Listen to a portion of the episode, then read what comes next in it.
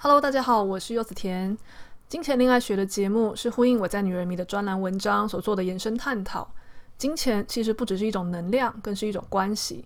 透过文章和节目，我将分享怎么经营一段我们极为渴求却又总是捉摸不透的关系，也就是我们和金钱的恋爱学。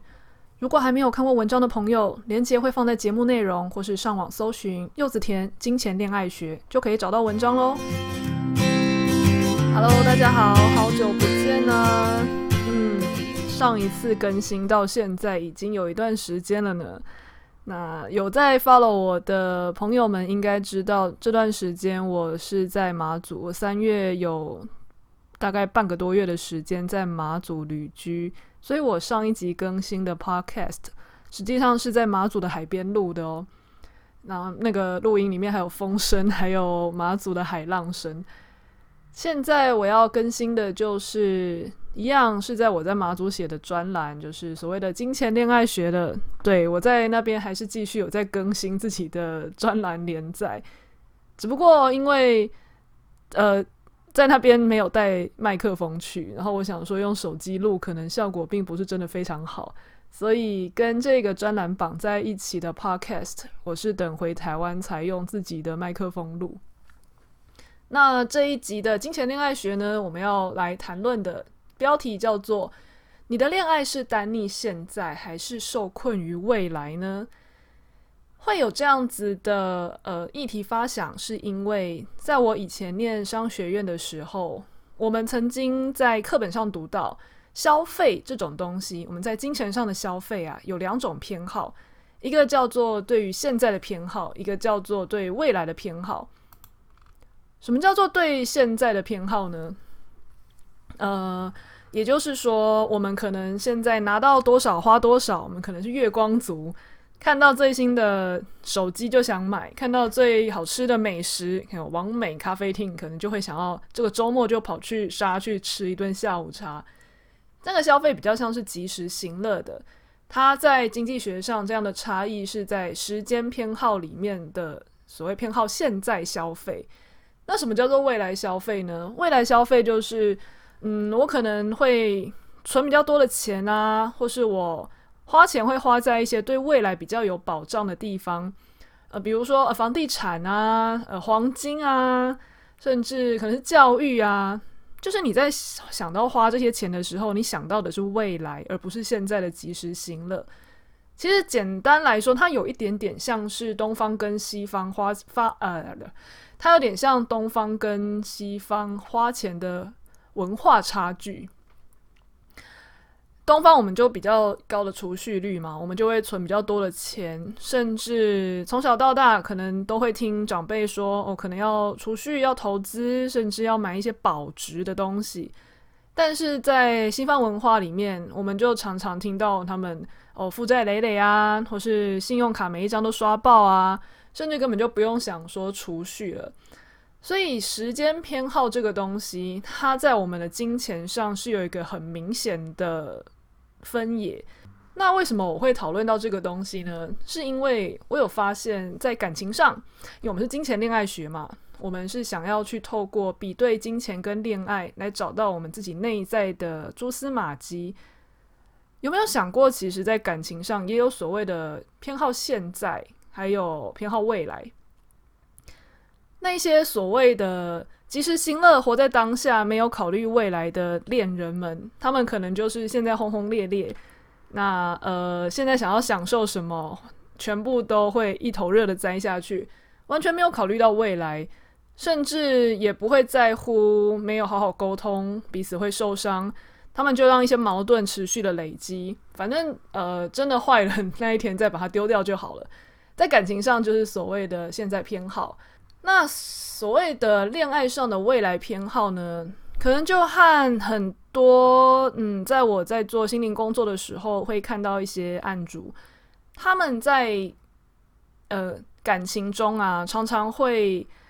考虑非常多，他没有办法放掉现在这个对象，不是因为现在这个对象真的非常好，而是因为他害怕自己的未来会因为失去这个对象而没有保障。所谓的保障，不见得会是呃所谓的金钱，你有可能是一种心理上的依赖。或是他就是对自己未来有没有办法一个人过得好没有自信，所以他没有办法把现在这个不怎么样的对象割舍，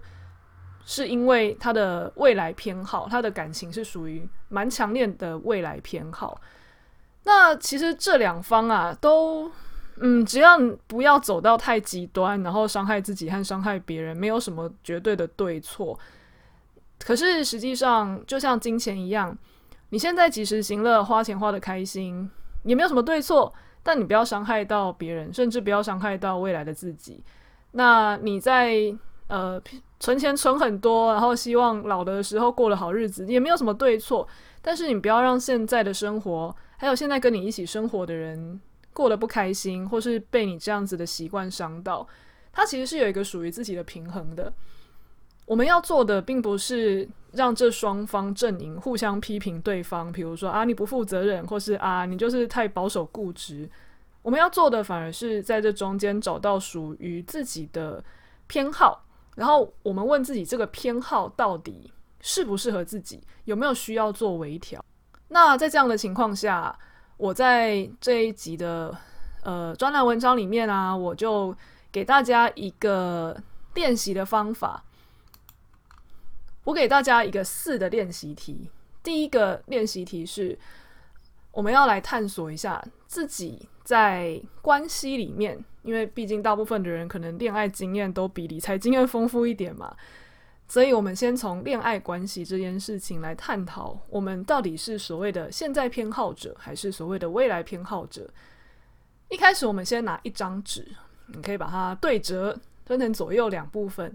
左边的区块就是所谓的现在偏好，右边的偏好是右边的区块属于未来偏好。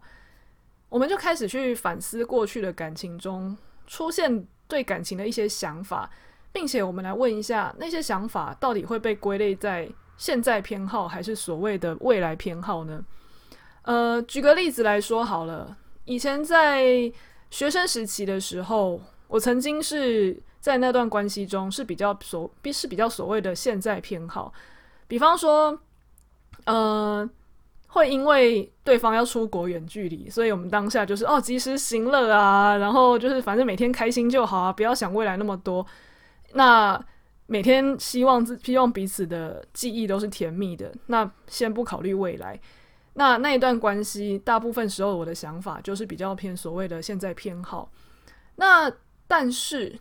在其他的关系中，我可能在交往前或是在交往的过程中，我就很常在问对方说：“诶，你以后有没有想要买房子啊？或是，嗯、你以后有打算结婚要生几个小孩吗？”对，那时候，呃，年少轻狂的时候就已经开始在想啊、以后想要稳定下来。那时候可能才二十出头吧，就会想要有有一个成家立业，或是有想要有结婚生子，希望。马上能够描绘出自己一辈子的样子。那对于当时的我来说，其实这么年轻就已经在想着，呃，结婚生子或是未来的规划。那表示其实对我来说，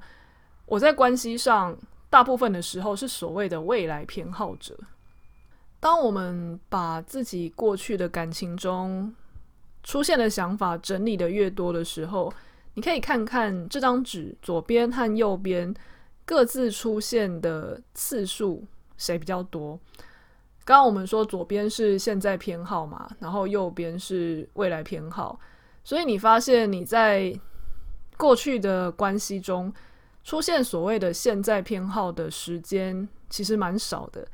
然后关于未来的考量的那些想法其实出现的蛮多的时候，你就可以大致上可以摸索出来自己是属于未来偏好者。就是你在感情中，你思考的能量基本上都会一直投入于未来怎么办，未来要怎么稳定，而花比较少的时间在享受你们关系的当下。那也有可能是反过来，你花了很多时间在考虑的是，诶，我现在要怎么样才能够过得开心，但是几乎都没有想到未来。那以我自己的经验来说啦，嗯，可能因为会来找我。讨论一些心灵问题的案主都是女生，然后年纪可能也跟我差不多，所以，呃，在这样子的年纪跟这样子的同温层里面，我遇到的很多都是所谓的未来偏好者，也就是他们在可能跟我一样三十岁上下女性，然后思考也比较成熟，关系也有一些经验的时候，想到未来，想到嗯长久的时间就会比较多。那可能相较之下比较年轻，或是。呃，也许对于社会上大致上的分野来说，呃，比较年轻的男生可能就会还是比较偏现在偏好，因为可能还没有办法想那么远，那就会比较偏及时行乐。所以这个东西并没有所谓的好或不好，只要你们各自呃关，如果你如果是一个现在偏好者跟一个未来偏好者在。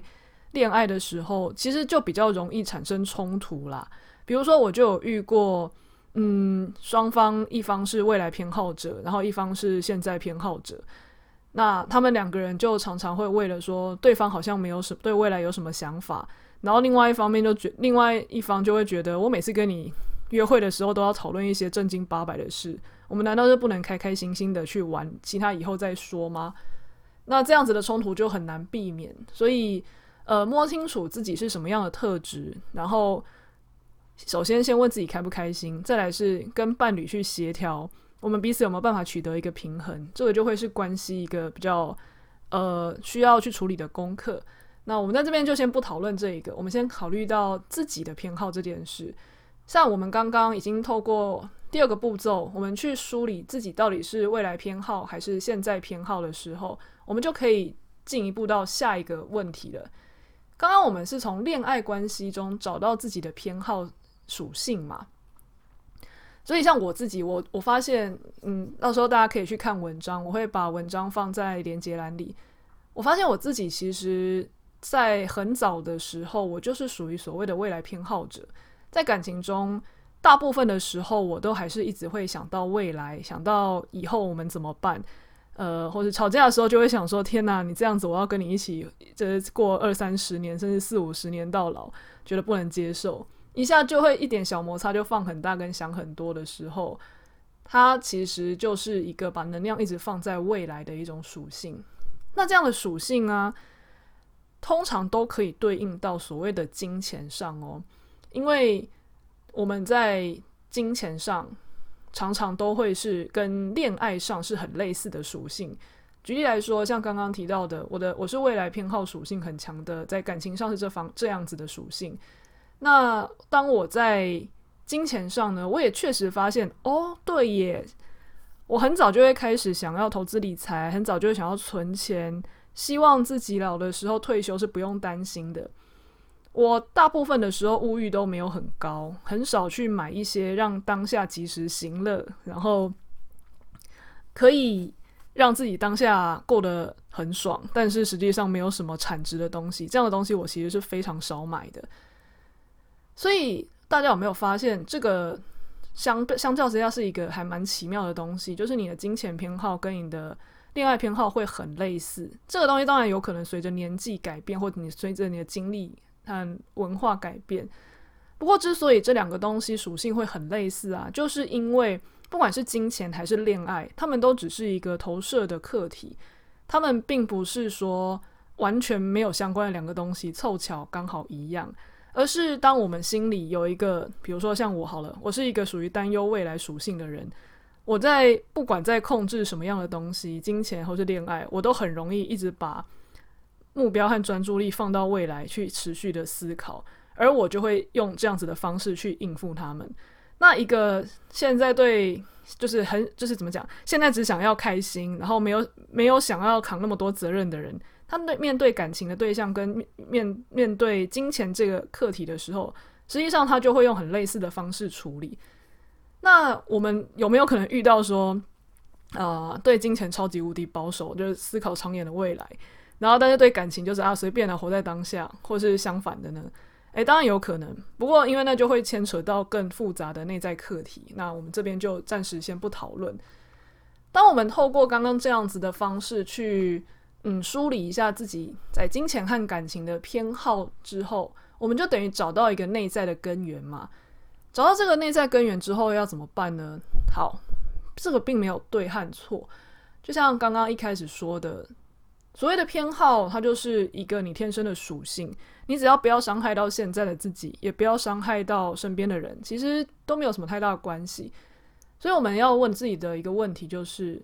你找到这样的偏好之后，你问问自己，你快乐吗？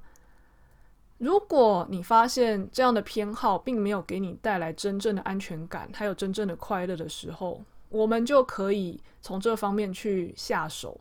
把它微调成另外一个方向前进。比方说，好了，嗯，我在感情跟金钱都是所谓的未来偏好者嘛，都会花很多的能量跟精力去思考到未来，那甚至。在以前的时候，我可能会牺牲很多现在的快乐，比方说金钱好了，嗯，我以前可能在没有那么多钱的时候，我还是很怕自己的储蓄率不够，所以会拼命的先把钱丢进户头里面，而不敢让自己现在吃穿用度是一个舒适的状态。但是因为开始接触身心灵之后，我有觉察到自己这个问题，发现自己。存钱这个看起来很好的习惯，实际上只是我在填补自己的不安全感之后，我就开始变得 OK。我如果真的这么不敢花，但那我就给自己一个预算，让自己去勇敢的花费。呃，比方说好了，嗯，像我这次在这这篇文章刚好就是在马祖呃短居的时候写的。其实一个人去马祖旅行不是一个 呃消费非常节省的旅程哦。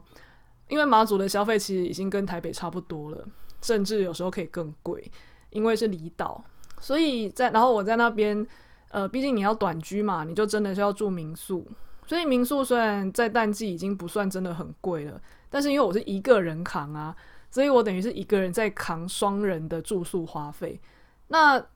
对我当对我呃一个金钱上是所谓偏好未来的人，花这笔钱其实心里会非常有压力。所以我自己的做法就会是，呃，我会提拨一笔预算，可能去年开始，我可能就会开始每个月可能存几千几千进那个账户，那到隔年的时候，我就可以在某次旅行一口气把那些钱花掉，这样我就不会有我在伤害自己的存款或者伤害自己安全感的感觉，而是我知道这笔钱我本来当时存的时候就是预计要花掉的，这个对于一个。很明显的未来偏好者而言，它就会是一个内心的防火墙。它不但可以平衡我过度苛刻自己的这种课题，它同时也能够让我花一些钱去平衡和享受所谓的当下。所以每个人的属性有可能会不一样，但是如果我们一直往自己原本的那个属性过于强烈的去追求，比如说，呃，那一些真的太享受当下的人，他就真的都没有存钱，甚至开始在。呃，跟人家借钱享乐，这样子的话，最后有可能他自己也不是真的快乐，因为他的活在当下，有可能享受完就没了，甚至他有可能会拿这些享受当下来逃避。那那一些过度追求未来的人，也许他最后享乐的时间只有他呃退休后的那几年，那他也因为过度苛刻自己那几年，他的个性也没有真的可以活在当下享受的个性了，所以他在那几年也不是真的活活得很有品质。找到自己这种天平上的平衡，它会是在我们挖掘自己内在课题中一个很重要的方向。好，那今天的金钱恋爱学就讲到这边。如果大家喜欢的话，欢迎到 Apple Podcast 给我五星好评。那如果有任何的意见的话，也欢迎在我的粉丝团留言跟我说。谢谢大家喽，下次再见，拜拜。